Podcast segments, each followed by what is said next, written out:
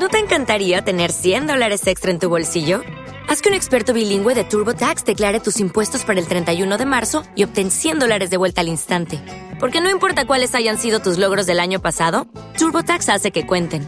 Obtén 100 dólares de vuelta y tus impuestos con 100% de precisión. Solo con Intuit TurboTax. Debes declarar para el 31 de marzo. Crédito solo aplicable al costo de la presentación federal con TurboTax Full Service. Oferta sujeta a cambios o cancelación en cualquier momento. Explorar. Colonizar. Evolucionar. Sobrevivir. Llega a TNT la nueva serie dirigida por Ridley Scott. Raised by Wolves. Estreno de los dos primeros episodios. El jueves 10 a las 15 en TNT.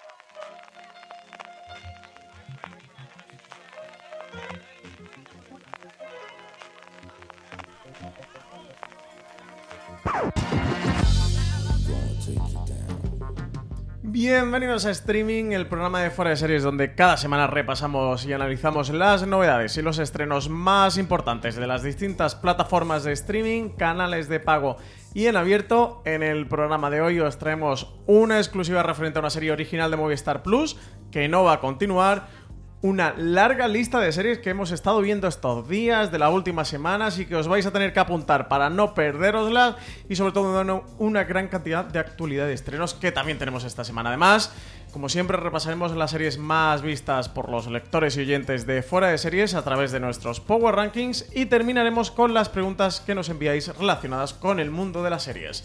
Yo soy Francis Arrabal y tengo una semana más conmigo a María Santonja. Bienvenida María, ¿cómo estás? Hola, ¿qué tal? Pues bien, a pesar de haber visto anoche Mulan, ¿eh? Bueno, bueno, en fin, para una tarde de domingo, sin más, ¿no? Te voy a decir que no me ha mejorado el fin de semana. no, mejor haber visto la de dibujos de los 90. Sí, sí, sí, y 22 euros menos en la cuenta, ¿eh? También te digo. Pues nada, empezamos el programa, vámonos ya para Amazon Prime Video, que, que traemos un programa eso, muy cargado de novedades de contenidos y de series que hemos visto. Pues sí, nos preguntaban en los eh, comentarios de Evox precisamente sobre esto, que es eh, que dijimos hace unos días que The Americans entraba en el catálogo, de hecho teníamos un montón de ganas eh, y nada, y que no aparece, la gente buscando The Americans y no aparece. Resulta que se ha retrasado realmente la entrada en el catálogo de Amazon Prime hasta octubre, así que nada, nos toca esperar un poquito más para poder ponernos a maratonear The Americans. Si no paran de preguntarnos por Twitter, eso, también por Evox, de oye, que habéis dicho que The Americans eh, se estrenaba hoy mismo el catálogo de Amazon Prime Video, ese The Americans que yo lo vea, y no aparecía, no aparecía. Eh, la cuenta de Amazon Prime Video de Twitter comunicaba que llegará en octubre. Eh, tengo que decir, tirón de orejas a la agencia de comunicación de Amazon que no han dicho nada, ¿eh? han hecho mutis por foro. Mandaron la newsletter de estrenos de la plataforma con que The Americans llegaba el 1 de septiembre y no han dicho nada eso. Fue luego la cuenta de Twitter de la propia Amazon Prime Video quien dijo que en octubre no han dado fecha de momento. Así que cuando tengamos fecha de estreno la, volveremos a decir por aquí por streaming, que sabemos que muchos Daremos la estáis la noticia otra vez. Daremos la noticia otra vez, pero que sepáis que no ha sido nuestra culpa, ¿eh? que ha sido de, Amazon, no sé de qué parte, de qué departamento, pero ha sido culpa de Amazon que comunicaron que se 1 de septiembre y finalmente pues llegará a lo largo del mes de octubre. Y otra mala noticia para Amazon y es que eh, por culpa del coronavirus finalmente eh, no se va a hacer la serie de Cortés y Moctezuma, esta superproducción que era una de las grandes apuestas de Amazon y al menos yo era una de las series que tenía ganas de ver con Javier Bardem, que de hecho ya había empezado su rodaje justo antes de desatarse la crisis de la COVID, llevaban un par de semanas grabando y nada, tuvieron que detenerlo por toda la maldita pandemia y ahora pues han valorado que retomar las grabaciones con todas las medidas eh, para... Mm, para mantener la seguridad y con todo lo necesario eh, iba a incrementar el presupuesto un 10% de un proyecto que ya era caro de por sí para una miniserie de cuatro episodios. Bueno, han valorado que, que no le salen los números, que mejor pararse aquí Y nada, una pena, la verdad, es, a mí me ha dado muchísima pena leer esta noticia.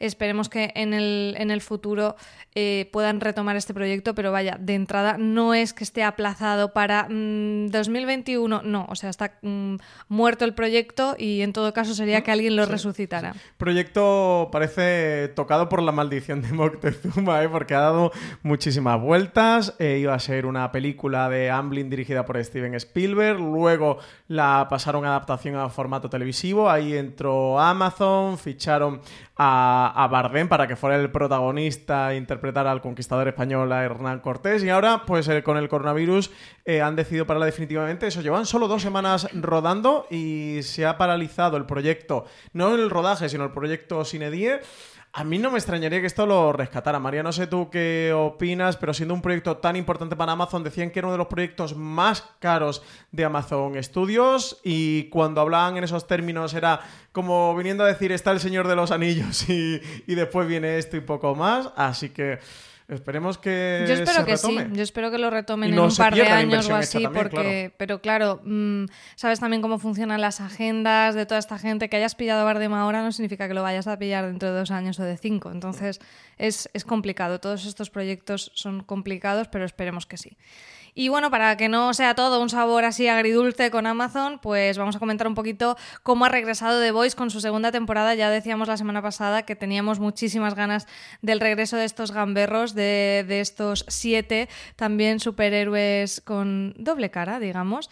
Y bueno, hemos visto el primer episodio del regreso. Yo tengo que decir que, fíjate que me acordaba que la serie era bestia, pero sigue impactando también lo, lo, gore que es, lo bestia que es también en lo políticamente incorrecto.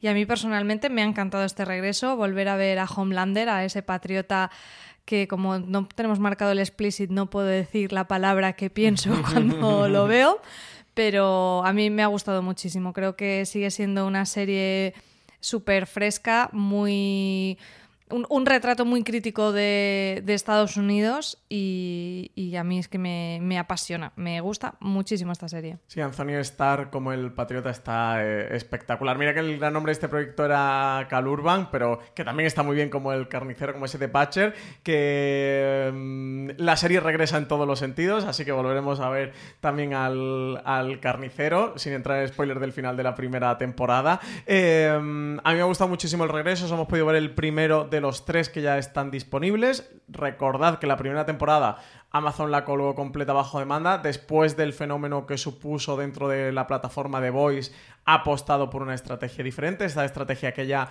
desarrolló Hulu, que Apple TV está también llevando a cabo para alguna de sus series, de poner tres episodios completos bajo demanda y luego ir semana a semana, así que tenéis tres. Luego cada viernes tendremos un nuevo episodio. Este viernes será el cuarto porque se estrenó este viernes pasado. Eh, para los que no os hayáis acercado a la serie, es una serie de superhéroes, pero con muchísima crítica social sobre todo. Sí, de hecho puede ser una serie que a la gente que no le gusten las series de superhéroes sí le pueda gustar porque realmente se va mucho por tono a otra cosa. Es, es distinto. O sea, los superhéroes están llevados a un terreno de lo real y de lo que pasaría si las grandes corporaciones, si, los superhéroes existieran y obviamente estuvieran mm, controlados por grandes corporaciones eh, que, bueno, que abarcan todo el tema de merchandising, derechos audiovisuales, etcétera, etcétera. Entonces tiene un punto que es más crítica social y humor negro, eh, casi que por encima del género de superhéroes, que obviamente también está. Sí, es una crítica eh, social y, muy directa a la sociedad norteamericana y al sistema norteamericano, sobre todo el sistema capitalista y de las grandes corporaciones. Y, es que sobre, todo tienes la sensación viendo la serie en todo momento, pasa también con el regreso de esta segunda temporada, de es que esto sería así. Hay varios momentos en, el primer episodio de la segunda temporada, en este regreso, que dices, es que esto es lo que ocurriría en la humanidad, esto es lo que ocurriría si los superhéroes estuvieran entre nosotros y a partir de ahí sí es tremendamente gamberra y visualmente, bueno, pues muy, muy potente, ¿no? Es una serie muy visceral en todos los sentidos. Eso para los que no la hayáis visto, para los que hayáis visto la primera, pues os tenéis que poner con la segunda porque os va a encantar. De hecho, a mí eh, fíjate que me gustó mucho la primera. El primero de la segunda me ha sorprendido para bien. ¿eh? Estoy ya dentro total. Esta semana me voy a devorar los, los otros dos. Sabéis que yo no soy muy de maratones, que defiendo el episodio semana a semana, pero con esta toca ponerse al día para seguir semana a semana. Así que nada, apuntaros de Voice, ¿eh? recomendadísima. Y pasamos ya a Apple TV Plus, que tiene el estreno de una nueva serie 25 de septiembre. Apuntároslo. Va a llegar a la plataforma Terán, una serie que está co-creada por Meshe Thunder, que si no os suena este nombre de nada, pues él es el guionista de todos los episodios de la primera temporada de Fauda. En esta Terán va a volver a explorar el thriller de espionajes. Va a seguir la historia de Tamar Rabinjan, un agente del Mossad, cuya primera misión eh, va a ser infiltrarse en la, en la, agencia y que la va a llevar hasta, eh, hasta Teherán, la ciudad en la que nació, con el objetivo de desactivar un reactor nuclear iraní. La tarea pues se va a complicar y pasará a ser una renegada cuando redescubra sus raíces e inicie una relación con un activista pro-demócrata.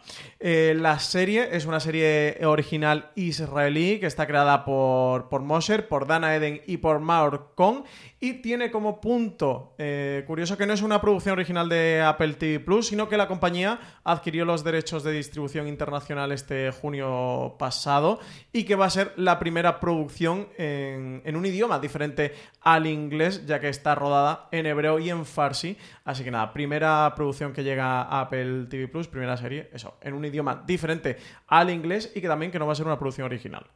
No, y además yo creo que el punto de que él sea el director de Fauda, yo vi la primera temporada y me pareció de, lo más adictivo que, he podido ver. Thriller además concentrado en un formato de media hora.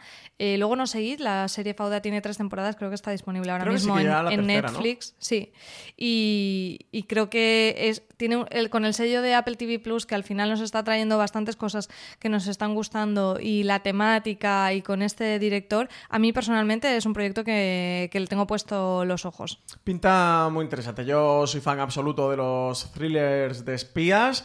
Así que, sí, que me apunto a Teherán, la comentaremos en streaming cuando se estrene. Y una serie precisamente de Apple TV Plus es la última que nos ha conquistado el corazón, ¿verdad, María? Pero totalmente, o sea, se ha vuelto mi nuevo lugar feliz seriéfilo, ese que estaba un poco huérfano después de que terminó The Good Place, pues creo que eh, he abierto el corazoncito y le he dado un hueco a Ted Lasso, esta comedia de Apple TV que se estrenó hace unas semanas y que nosotros hemos tenido la oportunidad de verla en este fin de semana y a mí me está encantando. Creo que es una serie preciosa con con, un humor muy dulce, eh, que además Mm, consigue no ser tonto, consigue que ese personaje que es eh, la, bondad personificada de Ted Lasso no sea un, tipo absolutamente naif, sino que tenga mucha personalidad y me parece muy difícil ese personaje que, han escrito y es que estoy, estoy encantada, la estoy disfrutando un montón. Bueno, cuéntanos Francis, que yo me he enrollado a decir lo que me encanta, pero no he dicho de qué va este Ted Lasso. La serie se estrena el 14 de agosto en Apple TV Plus, ya tiene disponibles los seis primeros episodios de 10 en total que va a durar la primera temporada. La serie la renovaron en la misma semana del estreno por una segunda. Está creada por Bill Lawrence, que si no suena el nombre es el creador de Spin City, de Cougar Town, ha estado como productor recientemente en Whiskey Cavalier, es creador de la serie junto a Jason Sudeikis. Jason Sudeikis puede que os suene... Que es el protagonista, es, el protagonista. es este Ted Lasso. Es el Ted Lasso que le da el nombre a la serie. Seguro que, el rostro lo reconocéis nada más verlo. Está en películas como Cómo acabar con tu jefe o Somos los Miller, sobre todo, bueno, es un actor eh, de comedia. Tiene como punto curioso esta serie que parte de un personaje que creado e interpretó Sudeikis en una serie de, spots em, de publicidad para promocionar la cobertura que iba a hacer la NBC Sports de la Premier League y de ahí cogiendo ese personaje, ese sketch, salió esta serie. Bueno, Sudeikis también muy conocido por su paso por Saturday Night Live. Y por ahí podéis ir encajando todas las piezas de Cuando este le veáis la cara ya sabéis, sabéis quién es. Pero bueno, la, premisa es muy buena porque es un eh, es muy loca, pero después funciona fenomenal. Dices, quizás se agote en el primer episodio, pero la premisa es un entrenador de fútbol, pero un de fútbol americano, un estadounidense, que lo fichan para eh, entrenar a un equipo de la Premier League, es decir, de fútbol eh, del europeo, que no tiene nada que ver, aunque se llame igual, claro. Entonces, no tiene ni idea de, nada y, bueno, luego veremos por qué eh, han fichado a este Ted Lasso, que no tiene ni idea, y cómo, pese a su poca preparación, pues bueno, con ese gran corazón que tiene va a ir consiguiendo cosas en un vestuario donde hay un montón de secundarios que están fenomenal. La, presidenta, bueno, creo que es el cargo de presidenta ¿no? del, club, también eh, tiene un papel súper interesante. En fin, yo es que la estoy disfrutando un montón. Además, es una serie que la veo muy moderna, con muchos temas de fondo eh, que no lo parece dentro de la comedia, pero muy actuales y de verdad que os la recomendamos un montón.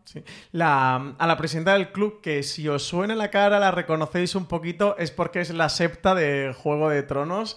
Eh, También aparecía en Sex Education, era una de las madres del personaje de Jason, creo que se llama el personaje. Eh, Sí, creo que era Jason. Y aquí vuelve a ser una badass, ¿eh? como en Juego de Tronos. Eh, creo que sobre todo el fuerte de la serie es que es una comedia con un alma, con un eh, espíritu. Es que es muy bonita, pero es una serie muy inteligente también. Sí, es bonita, pero no es tonta. Que es ese punto difícil. Porque sobre todo lo más difícil creo con el personaje de Ted Lasso, que es por quien vive al final la serie, es que un personaje tan blanco te lo puedes llevar a lo inocente, a lo naif, a lo sencillo, a lo básico.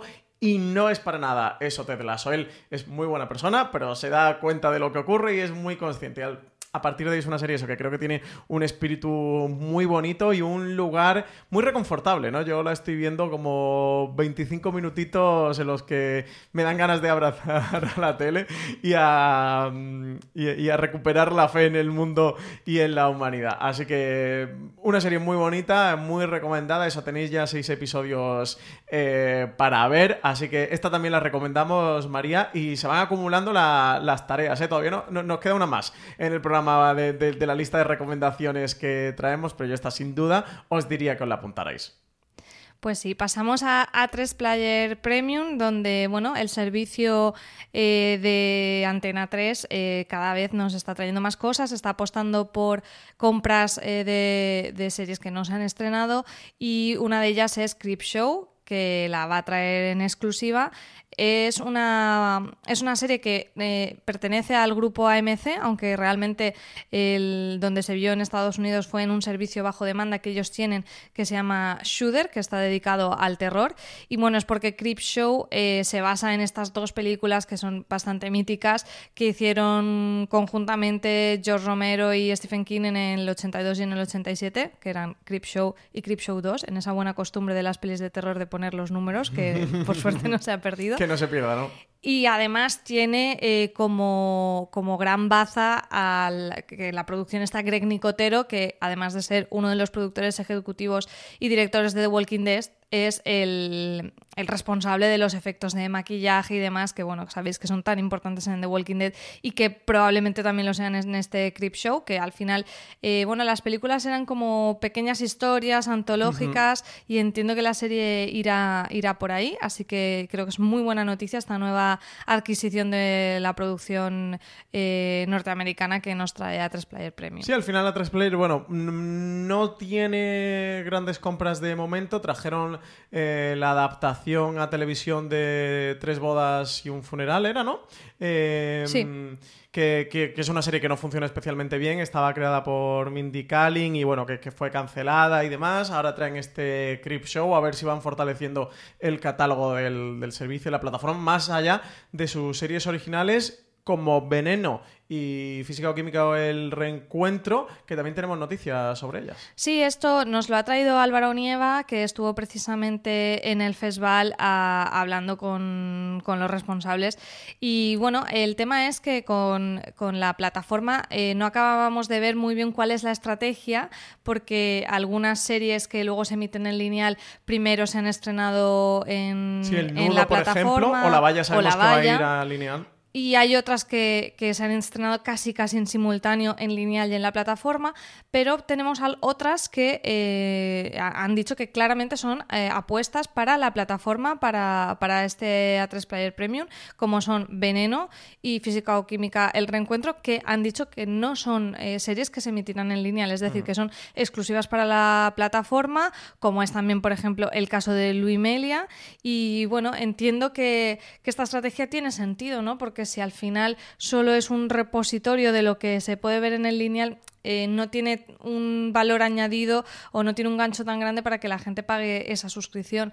Mientras que si poco a poco van trayendo compras internacionales, como la que acabamos de comentar, o algunas de sus series potentes, que además quizá no vayan al público necesariamente del lineal, o sea que también pueden diferenciarse por públicos, las traen para en exclusiva a la plataforma, a mí me parece que, es una jugada inteligente y, a ver, yo creo que con física o química el reencuentro eh, puede liarse mucho, ¿no?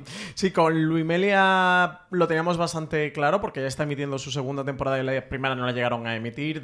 Era un producto muy concebido para una plataforma de pago y por suscripción, eh, con episodios de unos 10 minutos, o sea que el formato en sí no encajaba en la emisión lineal. Más allá de que hubieran hecho alguna emisión especial con una colección de todos los episodios consecutivos o algo similar, pero sí que estábamos a la expectativa sobre todo de Veneno, que con Veneno recordemos que ya han emitido los dos primeros episodios, pero de una manera un poco abrupta por el tema de la pandemia. La serie se iba a estrenar a priori en primavera de este año, pilló eh, la pandemia de por medio, faltaba por rodar, la serie estaba prácticamente rodada, pero faltaba parte por rodar, sobre todo faltaba por hacer la postproducción de la serie y emitieron el primero con la fecha de estreno, luego emitieron el, segundo y, y ahora sí que ya tenemos por fin fecha de emisión, es el 20 de septiembre, cuando, bueno, fecha de emisión, fecha de, estreno, de continuidad de, la serie de, Veneno, que va a ser el 20 de septiembre en A3 Play. El tercer estreno de Veneno, pero bueno, que nosotros encantados porque los dos que hemos podido ver han sido maravillosos y yo es que estoy deseándolo. de lo mejor ¿eh? que, hemos visto este año en España. Sin duda.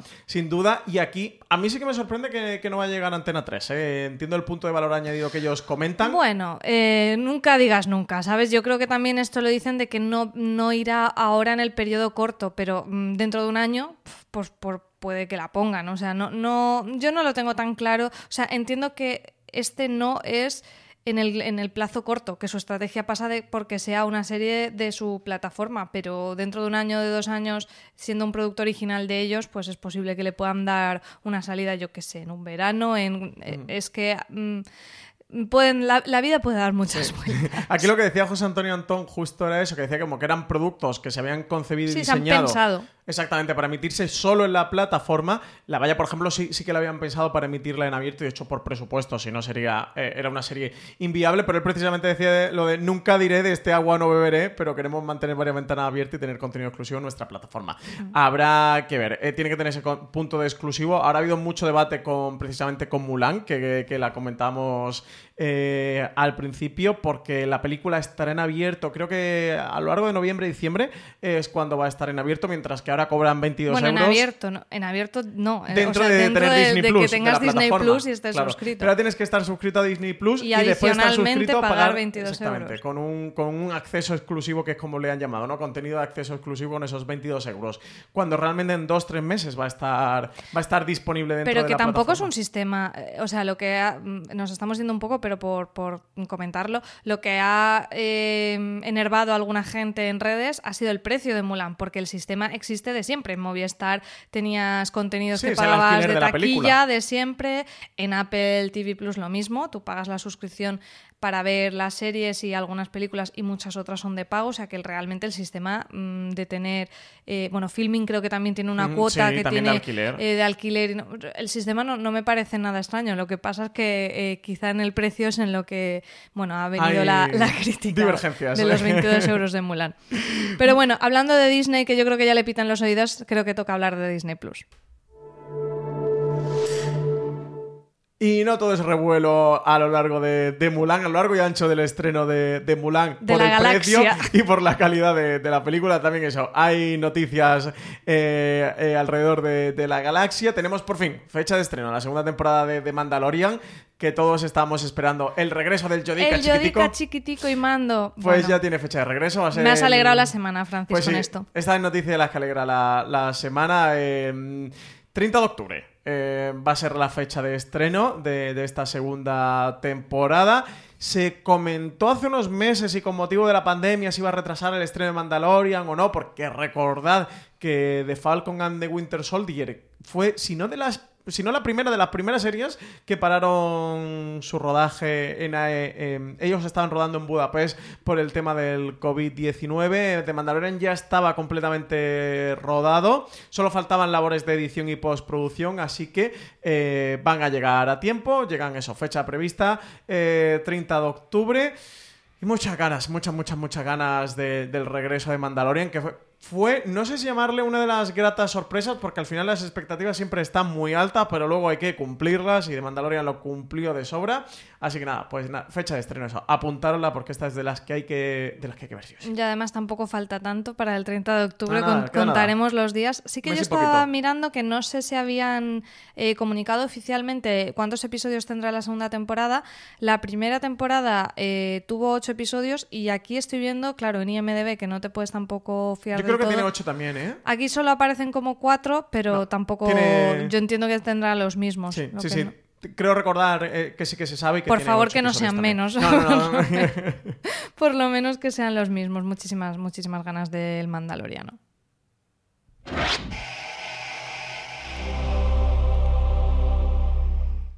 Y también tenemos estreno en HBO España, un estreno un poco extraño porque llamar esto serie no se sabe muy bien qué es, creo que ellos mismos no saben muy bien cómo encajarlo, pero bueno, es un proyecto igualmente que a mí me parece interesante independientemente de la etiqueta que le pongamos, es Escenario Cero, eh, un proyecto que fue el propuesto o lanzado por las actrices Irene Escolar y Bárbara Leni en el confinamiento, que decidieron presentar una propuesta a HBO para eh, grabar obras de teatro que estaban viéndose en nuestro país en ese momento. Y bueno, la idea es que han hecho, intentan huir de lo que es como un teatro grabado al uso y han grabado, pero junto con cada director de las obras de cada una de las obras teatrales hay un director de cine también, es decir, que parece que quieren apostar por una eh, realización un poco eh, más elaborada, más allá de... Sí, yo le llaman como reimaginar lo en formato audiovisual, ¿no? Esas obras teatrales. Y bueno, son seis obras que son hermanas con Irene Escolar y Bárbara Leni, Los Mariachis, Mamón, Vania, que a mí me ha llamado la atención porque tenemos en la dirección a Carla Simón, que a mí me encantó su peli Steve 1993. Todo el tiempo del mundo y quizá la otra que llama más la atención es Juicio a una zorra con Carmen Machi como protagonista. Así que a mí personalmente es un proyecto que me gusta bastante. Eh, es verdad que muchas personas que eh, no tenemos disponibilidad de ir al teatro tan habitualmente como nos gustaría o porque no vivimos en grandes ciudades, porque hay vida más allá de Madrid y demás, y de Barcelona, es una oportunidad para ver estas obras y creo que después del superestreno de Hamilton no me parece que haya tanta reticencia eh, para ver un teatro en, tu tele, ¿no? No sé, a mí, a mí sí me apetece. A ver qué tal, creo que es algo eh, que no se va a quedar en medias tintas o va a ser un éxito o va a funcionar muy bien. Y cuando digo un éxito, em, no digo de público porque no creo que vaya a ser una serie tremendamente masiva ni de la que se vaya a hablar mucho en la calle. Mm, creo que no me, equivoco al hacer esta afirmación, pero que creativamente, que artísticamente, que, tenga mucho sentido y tenga mucho valor o que puede ser un desastre total. Creo que es una apuesta muy arriesgada. Todos se nos vienen, bueno, pues el teatro televisado de los años 50 mm, y los años 60, a ver qué han hecho con esto, cuál es la apuesta y, cómo reimaginan en formato audiovisual, que es la apuesta que han hecho estas obras teatrales con escenario cero. Eso creo que no va a haber término medio, ¿eh? que, va a ser un producto realmente interesante o, va a ser un desastre. Y bueno, realmente eso, lo metemos aquí está como medio empaquetado como serie, pero realmente son una colección de seis obras teatrales que han llevado audiovisual y bueno, pues ahora todo lo que se le ponga a serie de televisión recibe el foco de los medios y de la gente. Así que bueno, esto es una serie de televisión, pero vaya, son realmente una colección de seis obras teatrales que, que han hecho aquí en HBO y que bueno, que nos acercaremos con curiosidad, ¿no? A ver qué tal. Pues ya vamos a Movistar Plus. Movistar Plus, eh, buenas noticias, muy buenas noticias, porque ya tenemos fecha de estreno para la cuarta temporada de Fargo. Qué suplicio llevamos con la cuarta temporada de Fargo. Con retrasos, con Noah Hawley eh, liado, porque este hombre no para entre novelas y series de televisión y películas y mil proyectos. Rodajes invernales que necesitan mucha nieve. El caso es que desde que en mayo de 2018 FX eh, anunció que, la cuarta temporada de Fargo no llegaría hasta 2020, eso no ha parado a haber mm, retrasos, luego se metió la pandemia del coronavirus de, de por medio. Bueno, en cualquier caso, eh, y, y después de todos estos avatares del destino, 1 de octubre llega la serie a Movistar Series Manía, sabéis que es original de FX, pero que aquí en España la tiene Movistar Plus. La trama eh, va a trasladar ese universo cinematográfico de los Coen a Kansas City en pleno años 50, un momento en el que los bajos fondos de la ciudad están controlados por dos mafias, una italiana y otra afroamericana, para garantizar la paz entre ellos y la prosperidad de ambas familias, los líderes de cada mafia van a decidir intercambiarse a sus hijos primogénitos y criarlos como suyos. Ese es el punto de partida de esta historia. Súper interesante el punto de Muy partida. interesante, muy y el tema interesante. de cambiar a, a los años 50 eh, también me llama mucho la atención de cómo, de cómo lo van a hacer, si va a continuar esa esencia de Fargo o se va, o se va a ir desdibujando. Yo creo que de momento en las temporadas que hemos visto eh, era un Fargo muy reconocible. Sí, nunca perdió el espíritu. En esta, mm, em- em, por la premisa, me, me da un poco de dudas, pero con muchísimas ganas de verla. Sí, en la que puede costar más, pero eso, ahí no a Holy le pilló muy bien el, el tono desde el Confiamos principio. en él. Confiamos plenamente. Yo es de mis series antológicas favoritas junto a American Crime Story. Aquí tenemos como protagonista a Chris Rock y a Jason Schwartzman. También tenemos a Ben Whishaw eh, en otro de los personajes. Así que nada, eh, de esta hablaremos seguro, seguro, seguro en streaming, porque como os digo es de mis series favoritas. Y también tenemos eh, aquí notición, porque además es una exclusiva de Fore Series, una noticia de Álvaro Nieva, y es que se ha acabado la aventura para Virtual Hero. Movistar Plus no le va a dar una tercera temporada a la serie, al menos de momento, se lo contaba Rafael Taboada, responsable de selección y desarrollo de ficción en Movistar Plus a, a Álvaro. Decían que era un proyecto que para Movistar había sido muy especial por el género que exploraba. Bueno, recordemos que es la serie del Rubius de animación, por si no la ubicáis por nombre. Esta era Virtual Hero, que además dio bastante que hablar. Era un proyecto como muy curioso dentro de Sí. Movistar. Sí, decían que también era muy especial por ellos, por cómo eh, lo habían tratado y por ese trasvase a la ficción del, del Rubius que había, que había supuesto. Ya sabéis que, bueno, Movistar Plus al final nunca termina de hablar de cancelación, es palabra para ellos tabú, la tienen tachada de su diccionario y bueno, pues dicen que el universo del cómic en el que se basa que es muy rico y que bueno, que pueden surgir oportunidades de continuar en el futuro, pero que de momento ahí lo dejan. Bueno, pues como ya ha pasado con otras series como La Zona o como Instinto, que se quedan ahí en ese limbo de Movistar Plus, en el que ellos no le llaman cancelación, pero nosotros sabemos que sí. Así que bueno, pues mala noticia para los que, para los que la disfrutarais, porque la serie de momento, pues no va a continuar y no tiene pinta de que continúe.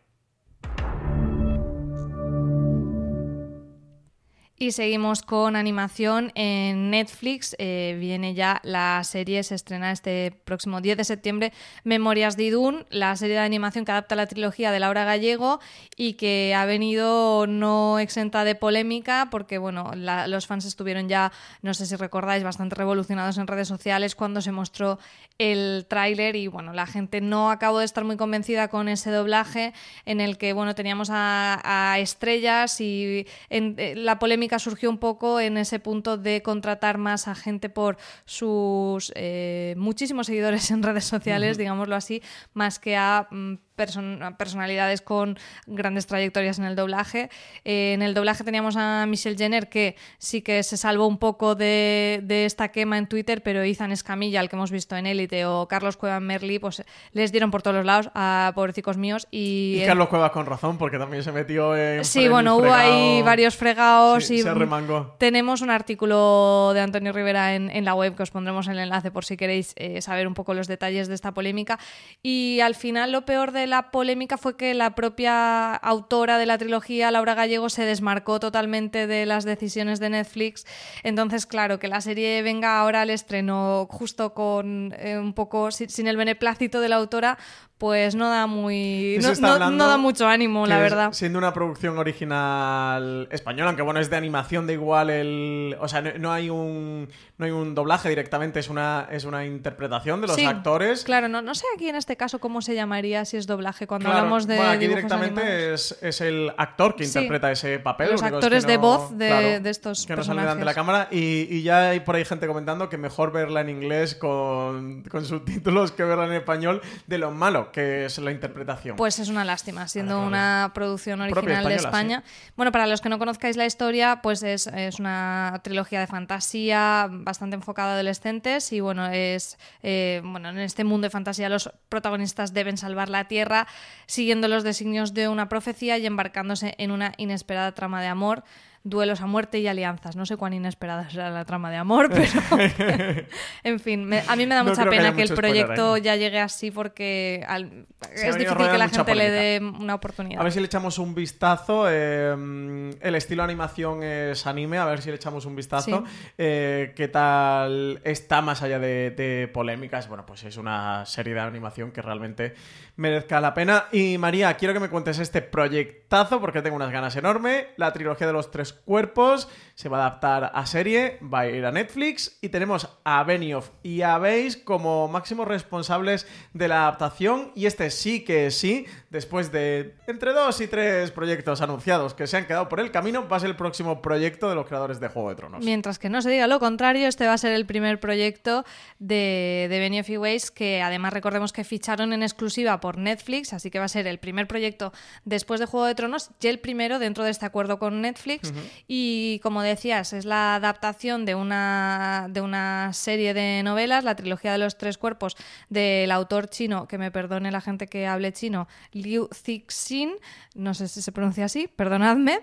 Y bueno, es una es, eh, tiene muy muy buena pinta porque estas novelas de ciencia ficción han sido un super éxito mundial y de hecho eh, la primera novela, la novela que abre la trilogía, El problema de los tres cuerpos, fue la primera obra que no estaba escrita originalmente en inglés, que fue galardonada con el prestigioso premio Hugo, que sabéis que es los este premio más importantes y de, más la, de la prestigiosos. ciencia ficción. Así que eh, ya con todo eso nos debería gustar, pero además de Benioff Weiss tenemos a Alexander Hu, que es responsable de True Blood y de The Terror, otro nombre también muy interesante, y se suman como productores ejecutivos Ryan Johnson y Ram Berman, que bueno, los tendréis también en la cabeza por Looper, Puñales en la espalda, la de los últimos Jedi, en fin. Casi nada. Eh, de estos proyectos vienen paquetaditos, como hablábamos la semana pasada de el de Esfera, ¿no? Para HBO, pues este de Netflix lo veo muy lo mismo, ¿no? Todo muy muy bien atadito, tanto la adaptación de la obra, de los autores, de los creadores que ponemos detrás,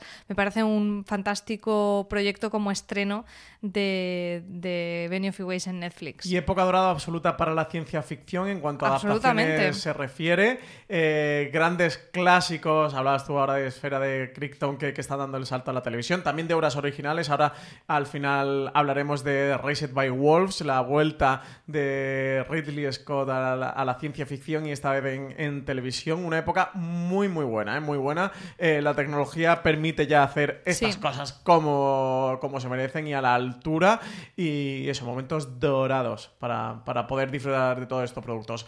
Pues vámonos para Stars Play que sigue engrosando su catálogo de estrenos y la semana pasada hablábamos de la esperadísima of London del director de The Raid. Hoy hablamos de alta fidelidad de esta serie de Hulu, adaptación de la película que se estrenó en el año 2000 con John Cusack como protagonista. Aquí tenemos a Zoe Kravitz que interpreta a Rob, la propietaria de una tienda de discos, gran aficionada a la música y obsesionada con la cultura pop y la lista de éxitos. Aquí también tenemos al personaje de Kravitz que habla directamente a cámara y hace una crónica de sus relaciones sentimentales pasadas, como hacía Cusack en la película. La serie no continuó en Hulu, que la dejó en una sola temporada, pero bueno, una serie que era muy esperada, los estrenos más esperados de este 2020 y que llega eso. La vais a tener disponible esta misma semana, el 10 de septiembre, en Stars Play. Y de cadenas en abierto tenemos una noticia bastante loca y es que Cuéntame, eh, que va a estrenar, bueno, que creo que está rodando ahora mismo eh, su temporada eh, número 21, pues va a hacer un salto temporal para llegar al 2020 y contarnos la pandemia del COVID. Es la primera vez que hacen esto. Hemos visto, aparte de todo el recorrido histórico de la familia Alcántara, hubo algunos flashbacks de momentos puntuales en, en, los que volvieron al pasado, pero nunca habíamos viajado al, bueno, al futuro de ellos, nuestro presente 2020, y lo harán para contar esta pandemia. No sé exactamente cómo lo harán. A mí me explota bastante la cabeza con esta noticia porque eh, no sé qué encaje puede tener todo, todo esto. Mm, si quedará muy pegote o muy pues para acaparar el titular o tendrá un sentido dentro de lo que nos estén contando en, en la trama de la temporada donde bueno pues sigue siendo en gran medida lo más importante la, la figura de Antonio Merche y su distanciamiento y demás. Entonces, eh, desde luego mucha curiosidad. Yo creo que ese episodio lo vamos a ver todos, ¿no? 18 años, ¿eh? el salto temporal que van a dar hacia adelante. Es el primero que vamos a ver dentro de la serie. La primera vez que vamos a ver la serie ambientada en el presente, en la actualidad y no en el pasado. Muchísima curiosidad. Creo que esto va a ser un exitazo en televisión española y que sí que puede ser un fenómeno del lineal, ¿no? De que nos concentremos todos y, saquemos los smartphones y, abramos Twitter para ir comentando cómo reflejan eh, la pandemia, cómo le afecta a los Alcántara, el COVID-19. Me parece una estrategia muy inteligente dentro de Cuéntame. Y si Cuéntame es esa gran serie que, nos ha contado la historia de España, también nos va a contar el presente y un hecho tan importante y tan trascendental para el país y para la humanidad hmm. como es la pandemia del, sí, de sí, a lo mejor tenían un motivo para hacerlo, ¿no? Para, para hacer este cambio totalmente de, estructura y, de narrativa hasta el momento, quizá eh, esté como justificado, ¿no? Este, este gran momento que estamos viviendo. Sabemos ya eh, hasta cuándo van a vivir los Alcántara. Es un pequeñito spoiler, como mínimo. La serie como tú decías, em, va a estrenar su vigésimo primera temporada. Sabemos que está renovada hasta la vigésimo segunda, o sea, como mínimo la serie va a tener 22 temporadas. Yo entiendo que tendrá más, porque, bueno, cuéntame, a lo mejor llega hasta 2020 realmente y hay una temporada completa con la COVID-19, no lo sé. Desde luego, muy, muy, muy curioso. Y también tenemos por aquí nueva serie para televisión española, ¿no, María? Sí, eh, Televisión Española y Viacom se han aliado para hacer un thriller, un thriller policíaco que se llama Paro el nombre hace referencia a la doctrina Parot, que mm, yo no soy especialista en derecho, pero no sé si os suena, porque es algo bastante reciente, que es esta medida que afectaba la forma en la que se computaban las reducciones de las, las, penas carcelarias y que, bueno, que con motivo de, todo esto eh, hubo muchos presos que fueron escarcelados. Pues bueno, esta es la premisa y de repente eh, aparece un asesino en serie que eh, mata a estos presos escarcelados de la misma manera que murieron sus víctimas. O sea, este punto muy, muy justiciero, muy, muy Seven, muy, muy eh, Orígenes Secretos, la película de Netflix que hemos visto recientemente también. Eh, la premisa me parece chulísima y, y a ver, tampoco sabemos muchísimo de de la, de la serie de momentos. Sí que sabemos que el proyecto está a cargo de Pilar Nadal y que tendremos a Adriano Garte como protagonista de la serie. Así que eh, tiene muy buena pinta, no sabemos para cuándo vendrá, pero la premisa, desde luego, eh, te da ganas de verla. Sí, tenemos también por aquí a Blanca Portillo, a Antonio Dechen, un buen reparto, proyecto de Viacom CBS en coproducción con, con Onza para Televisión Española, un Viacom CBS que estamos viendo la expansión de sus producciones y sus estudios, eh, produciendo contenidos para terceros. Aquí no va a un canal de Viacom en España, como puede ser Paramount Network, eh, sino que va, o Comedy Central, sino que va a Televisión Española Aquí, en cuanto a la doctrina Parot, muy rápido y, para dummies, para que sepáis esto de qué va. La doctrina Parot viene de una sentencia del Tribunal Supremo sobre Henry Parot, que era un, miembro de la organización terrorista eh, ETA, que lo que hacía era que la reducción de penas de, beneficios penitenciarios eh, se aplicara respecto a la pena total y no sobre la máxima legal. Ya sabéis que a veces te pueden condenar por 300 años, ¿vale? Cuando en España legalmente solo se puede cumplir un máximo de, de 30. Y entonces, bueno, pues lo que hacía es que si te descontaban sobre 300, por mucho que te descontaran, jamás ibas, iba, iba a ser, a, bueno, pues no iba a ser efectivo, ¿no? Se aplicaría, pero no iba a ser efectivo. Mientras que si hacías sobre los 30 legales, sí, porque aunque te descontaran 3 meses, pues ya saldría con 29 años y 6 meses, ¿no? Es un poquito, es lo que toma de partida Muy este bien, que se note que. Francis Arrabal ha estudiado Derecho y nos ha servido para explicarnos esta Estuve serie. cinco años estudiando la carrera para, para poder entender de qué va este parot y hacer la crítica por series y comentarla aquí en streaming. Así que bueno, eso es lo que toma como punto de partida que con la derogación de la doctrina parot pues sí que se aplica sobre el máximo legal, sobre esos 30 años y bueno, pues empiezan a escarcelar presos que ya, ya pasó, eh, ha pasado en, en la historia real de España y es lo que toma como punto de partida Parot. Y nos vamos ya para las cadenas de pago. Tenemos estrenazo 10 de septiembre. Raised by Wolves, una serie original de HBO Max que nos trae TNT a España, como os digo, jueves 10 de septiembre, este mismo jueves, a las 10 y 5 de la noche. Además, la van a estrenar con un especial de 90 minutos que engloba los dos primeros episodios, una serie de ciencia ficción que está producida y dirigida también por Ridley Scott el director, ya sabéis, de películas como Alien o, Blade Runner, eh, está al frente del proyecto. Un proyecto que cuenta en su reparto con nada más y nada menos que Travis Fimmel. Ragnar, Lothbrok, nuestro Ragnar en Vikingos. En nuestro corazón.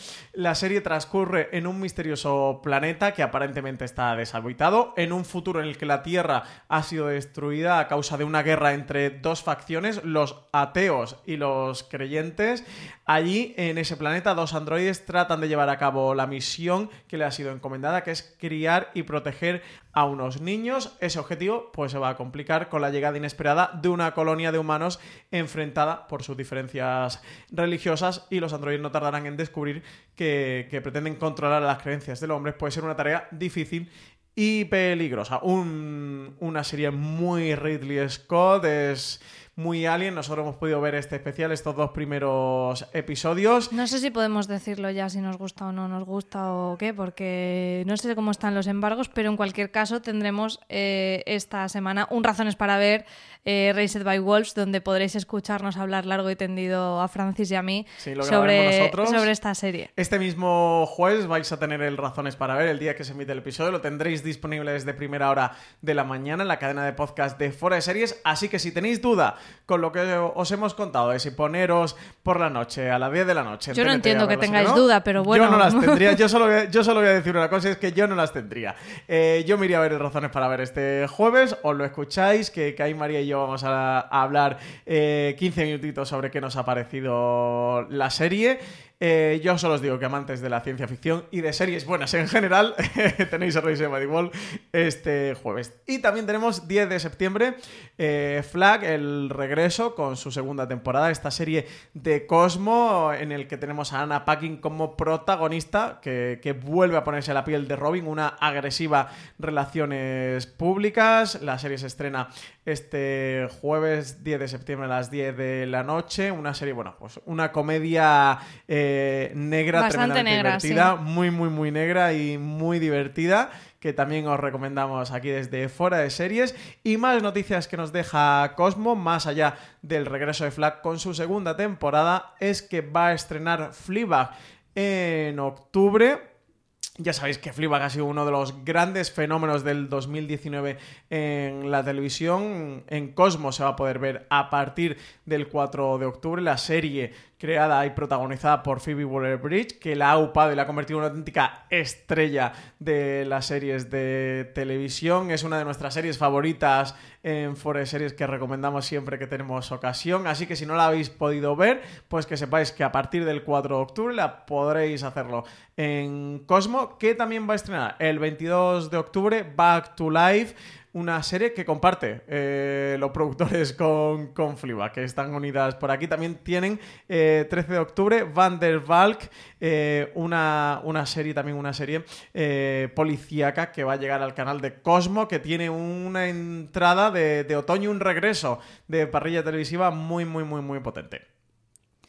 Y vamos ya con las recomendaciones, que bueno, mm, yo tengo que decir que la mía, como me la has quitado tú, he puesto otra, pero para que quede aquí constancia, eh, yo me voy a quedar, a, falta de la recomendación de Francis, con escenario cero, que sí que como decíamos, igual es una cosa que, que no vale para nada, pero a mí me llama la atención, creo que la oportunidad de ver teatro eh, siempre hay que aprovecharla, así que me quedo con escenario cero de HBO España. Y Francis, ¿cuál es tu recomendación que me has robado? Pues yo creo que ha sentido cuando habla de ella, es Raised by Wolves, esta serie eh, que cuenta con Ridley Scott como productor ejecutivo, que también ha dirigido sus dos primeros episodios, a Travis Fimmel como protagonista, tenemos androides, tenemos ciencia ficción, eh, tenemos grandes temas eh, que trata la serie, como la crianza de los hijos, conflictos ideológicos, eh, la razón, la fe, la religión, bueno, temas muy de la ciencia ficción explorados ya con anterioridad por Ridley Scott y que de nuevo sacan en este Reset by Wolves. Se está despertando. ¿Recuerdas cómo te llamas? Andrea Fante. AXN te trae un gran éxito. ¿Tú eres el que han disparado que perdió la memoria? Basado en hechos reales. No toda, 12 años. He sido capaz de dejar escapar a las dos personas más importantes de mi vida. La serie más vista en Italia de los últimos 15 años. Ya no sé quién soy. No sé qué vida me espera. Doc, el martes 15 a las 15 de la noche, estreno en doble episodio en AXN. Y vamos con el Power Rankings en el número 10, Inés del Alma Mía. Y novena posición para los 100, que está emitiendo su última temporada en Sci-Fi y baja cuatro posiciones con respecto a la semana pasada. En el número 8, Maldita, en Netflix, que se mantiene en la misma posición. Y la séptima posición es para Lucifer, también su última temporada en Netflix, que sube tres posiciones. En el número 6 de Umbrella Academy de Netflix, que aunque baja cuatro posiciones, sigue manteniéndose en el Power Ranking. Y la quinta, Perry Mason, que es una de las series que este año más trayectoria, más largo recorrido ha tenido nuestro Power Ranking, baja dos posiciones con respecto a la semana pasada, que estaba en el podio, pero oye, ahí sigue, mitad de la tabla, quinto puesto para ella. En la cuarta posición, El ala oeste de la Casa Blanca, esta serie que ha entrado en el catálogo de Amazon Prime y que estáis todos poniéndose ahí a hacer revisionado porque ha subido dos posiciones. Es lo que toca, es lo que toca, ¿eh? con El ala oeste de la Casa Blanca. Tercera posición, ya metiéndose en el podio, ha conseguido meterse esta semana, Podría Destruirte, serie que está disponible en nuestro país a través de HBO España, original de BBC y que está levantando muchísima conversación Sí, yo creo que está funcionando mucho por el boca a oreja y que está muy bien porque va, va subiendo en posiciones. En la segunda posición entra la novedad Cobra Kai eh, de Netflix directa al número 2. Estará contento nuestro PJ, ¿eh? PJ Clean, el gran defensor de, Cobra Kai. Yo creo que ni Netflix ha conseguido que Marina Such la vea y se ponga al día con ella, pero oye, PJ estará contento eh, que siempre la, está recomendando. Y primera posición para Territorio Lovecraft, la serie original de HBO, que en España se puede ver a través de HBO España, que nosotros estamos siguiendo fervientemente. Hoy tenemos capítulito nuevo. Tenemos nuevo capítulito. Eh, tercer episodio ya, nos frotamos las manos. Qué gustico da, da ver estas maravillas de series semana a semana. Y vámonos para las preguntas de los oyentes, que, hoy, como, tenemos tanto contenido, se nos está yendo ya el programa prácticamente a la hora. Pues mira, hablamos antes precisamente de PJ. Eh, PJ, señor del mal y del cheese, nos dice, ya tenemos en Amazon Stargate SG1, Battlestar Galactica de Expanse. Como decía Francis hace unas semanas, qué gran catálogo de ciencia ficción se están creando. Para mi gusto, eh, faltaría Firefly para completar el top. ¿Qué series más añadiríais vosotros? Y nos llama guapos. Mira, que hablamos antes del, momento que está viendo la ciencia ficción en televisión. Hablamos de Reset by Wolves hace muy poquito de esa nueva serie que tiene Netflix. Pues yo me quedaría con la de PJ, María. Yo me quedaría también con Firefly. Creo que es la que le falta para completar ese, ese top que se están haciendo ahí de series de ciencia ficción en catálogo que faltaban. Eh, la semana pasada hablamos de Vagrant Queen, que tuvimos un razones para ver, que se puede ver actualmente en Sci-Fi, que yo decía que me recordaba mucho a Firefly. Y mira, sería la que echaría de menos. Pues yo tendría que echar mano del libro de Marina Schutz de Guía del Serie Galáctico para, para, comentar, pero por ejemplo, El Prisionero, yo creo que es una serie que no está y tengo muchas ganas de verla, no, nunca he tenido la oportunidad, es una serie clásica de la ciencia ficción casi fundacional, casi como diríamos, y sí, quizá esa es la primera que me ha venido a la mente. Palma Bueno nos dice, hola equipazo, ¿me podría recomendar tres series de filming? ¿Dónde podría ver la temporada 6 de The Americans? Seguida así de bien, un abrazo. Pues en filming, mira, yo eh, el colapso creo que ha sido como Sí, el último fenómeno, último ¿no? gran éxito. Eh, y también ahora que se está hablando de que parece que por fin va a venir el remake de Utopía, pues Utopía, la serie original británica, por ejemplo, la tienes en filming, que creo que si no, si no la habéis visto es una de las imprescindibles. Sí, la verdad, esas dos son muy buenas recomendaciones. ¿eh? El colapso como último así fenómeno y utopía. Para quien no la haya visto, mmm, seriaza. Yo sabéis que siempre recomiendo, soy un poco pesado y la voy a volver a decir. Eh, Wolfall, la, miniserie creada por Peter eh, Kominsky, para mí una de las mejores producciones británicas de los últimos años. Tiene un auténtico repartazo con Mark Rylance, Damian Lewis, Claire Foy, eh, Tom Holland, Jonathan Price, Mark Gatiss. Bueno, ya con todos estos nombres, eh, ¿qué más queréis eh, que os diga? Eh, trata la historia de Enrique VIII cuando quiere anular su matrimonio para casarse con, con Ana Bolena y bueno, y toda la historia alrededor de Thomas Cromwell, que es el verdadero protagonista de esta miniserie. Para mí, de lo mejor que se ha estrenado en, en los últimos años, de lo mejor que hay en filming, pero bueno, que tenéis un auténtico catalogazo de series que se han ido haciendo poquito a poco, más allá del colapso, Utopía o como os ha recomendado María, pues tenéis, no sé, tenéis Mirs Wilson, eh, tenéis Halt and Catch Fire, que, que, la pusieron hace poco en el catálogo, tenéis El Misterio de Hanging Rock, tenéis Magret, bueno... De hecho, hace poquito enorme. hicimos un podcast recopilando series de filming, que te lo dejamos en las notas del programa, ya sí eh, puedes, eh, puedes ver un montón de series que recomendamos en ese programa, que se llamaba, era un top que hicimos hace unos meses, en mayo, las mejores series para ver en filming, así que te lo ponemos y así, mmm, si no te han convencido estas recomendaciones, tendrás un, chorro más para escoger. Sí, yo eso era justo lo que iba a decir, Palma. Bueno, que te recomiendo que te vayas a ese top donde tienes un de recomendaciones enorme y también un artículo que publicamos en mayo de este año que se llama 15 recomendaciones de las mejores series para descubrir en filming, que hoy os hablamos de, de unas cuantas de las que hemos tratado y otras más, que está por ahí Dead Set o Los Durrell que, o Endeavour, que son auténticos clásicos ya del catálogo de filming. Luego, en cuanto a la sexta temporada de The Americans, pues nos va a tocar esperar a que llegue al, al catálogo de Amazon Prime Video. Eh, se supone que lo íbamos a poder ver a partir del 1 de septiembre, pero ahora nos han mandado eh, para octubre. Estamos todos castigados. Así que, Palma, te toca esperar a octubre que Amazon Prime Video anuncie qué día entra en, el, en su catálogo. Y si no tienes Amazon, pues suscribirte a Amazon ahí al Prime y ahí podrá estar disponible porque van a tener la serie completa en su momento. Eh, se pudo ver a través de Fox, que fue quien emitió la serie semana a semana, pero luego no ha estado disponible bajo demanda y ahora pues lo hará, lo hará en, con la entrada de catálogo de Amazon. Y bueno, pues con esto ya vamos concluyendo el streaming de esta semana. María, ¿qué van a poder disfrutar los oyentes de Forest Series en la cadena de podcast? Pues tenemos un gran angular en el que vamos a repasar lo que ha pasado durante este verano en el mundillo de las series. Si habéis estado un poco desconectados de vacaciones, pues no os preocupéis porque vamos a hacer este resumen donde hablamos un poquito, pues, sobre todo de coronavirus, por desgracia. Hay bastantes noticias de las cancelaciones que ha habido de coronavirus, pero también de llegadas de nuevas plataformas, las series que han funcionado más, las sorpresas del verano. Bueno, a modo un poco de recopilatorio de la actualidad de julio y agosto, sobre todo. Después tendremos el review de Perry Mason, eh, que ha estado ahí encabezando los Power Rankings, así que es una de las que era impepinable que tuviéramos review. Y como comentábamos, el Razones para ver Raised by Wolves, donde ya nos podremos desahogar, Francis y yo, y contaros todo lo que nos parece esta, esta Tengo serie muchas que, ganas de hablar de que ella, nos ¿eh? trae TNT. Muchas ganas de grabar este programa y de poder hablar un poquito, aunque va a ser sin spoilers para descubrir la serie, pero tengo muchas ganas de hablar de ella porque trata muchos temas eh, que me resultan realmente interesantes y lo hace con una gran producción.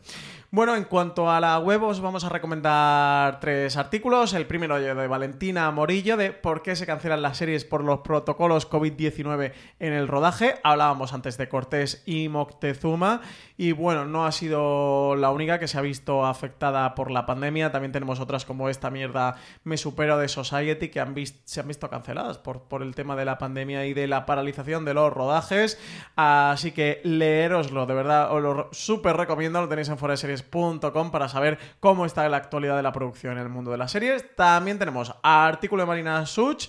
The Voice es una de las series del momento, ahora también con el estreno de su segunda temporada. Artículo, The Voice mantiene su buen gusto musical con los Rolling Stones de esta sección de Marina Such titulada Música por capítulos donde habla de música y series, esta vez dedicada a The Voice y a los Rolling Stones.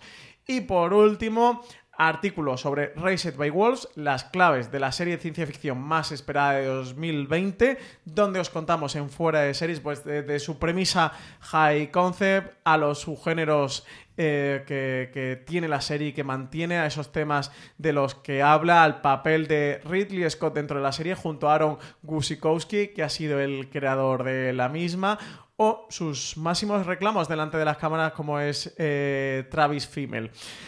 Así que nada más y nada menos que para leer todo esto en foreseries.com esta semana. Hasta aquí ha llegado streaming. Recordad que tenéis mucho más contenido en formato podcast en la cadena de Fuera de Series. Disponible en Podimo. Nos podéis escuchar en Podimo, nuevo reproductor de podcast que os recomendamos. También en los tradicionales como Evox, Spotify, Apple Podcast y cualquier reproductor de podcast que uséis, dejadnos me gustas y comentarios, tanto en iVoox como en Apple Podcast, y no olvidéis pasaros por nuestra web, por foreseries.com, donde podéis encontrar mucho más contenido sobre series.